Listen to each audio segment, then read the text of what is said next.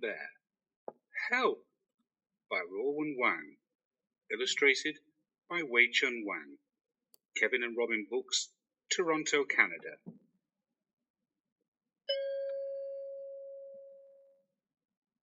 Beijing is hot. Really, really hot. Han Bear gets heat stroke. He is taken to the hospital.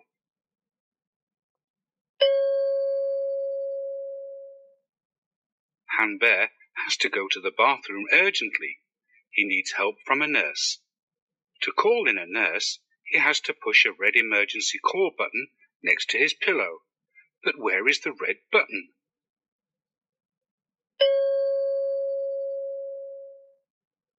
Help! Help! Help! Han Bear calls is weak, but it still wakes up a little boy beside him.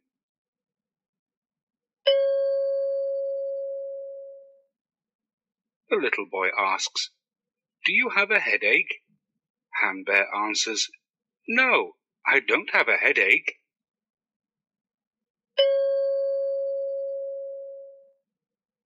The little boy asks, Do you have an earache? Han Bear answers, No, I don't have an earache.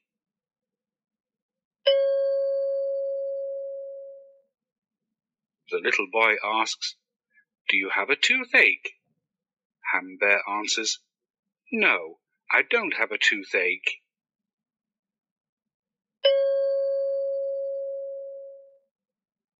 The little boy asks, Do you have a neckache? Han Bear answers, No, I don't have a neckache.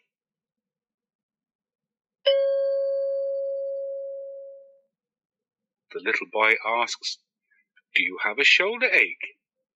Han Bear answers, No, I don't have a shoulder ache.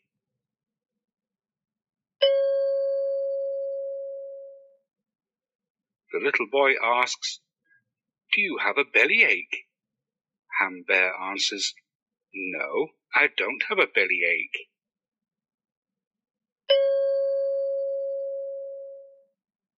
The little boy asks, Do you have a backache? Han Bear answers, No, I don't have a backache.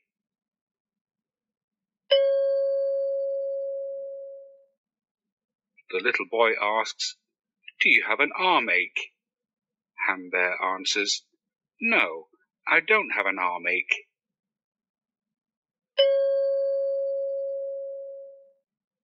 The little boy asks, Do you have a leg ache?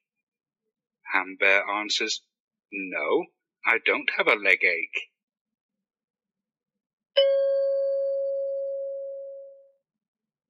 The little boy asks, Do you have a toe ache?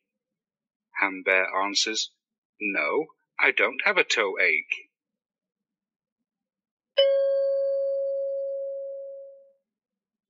The little boy runs out of patience.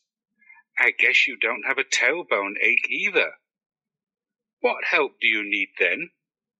Han Bear says, I have to go to the bathroom badly, and I need to call in a nurse to help me. But the emergency call button is out of my reach.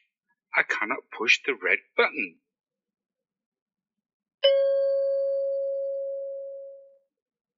Ah, the little boy calls out at the top of his lungs. Nurse, nurse, Han Bear needs help.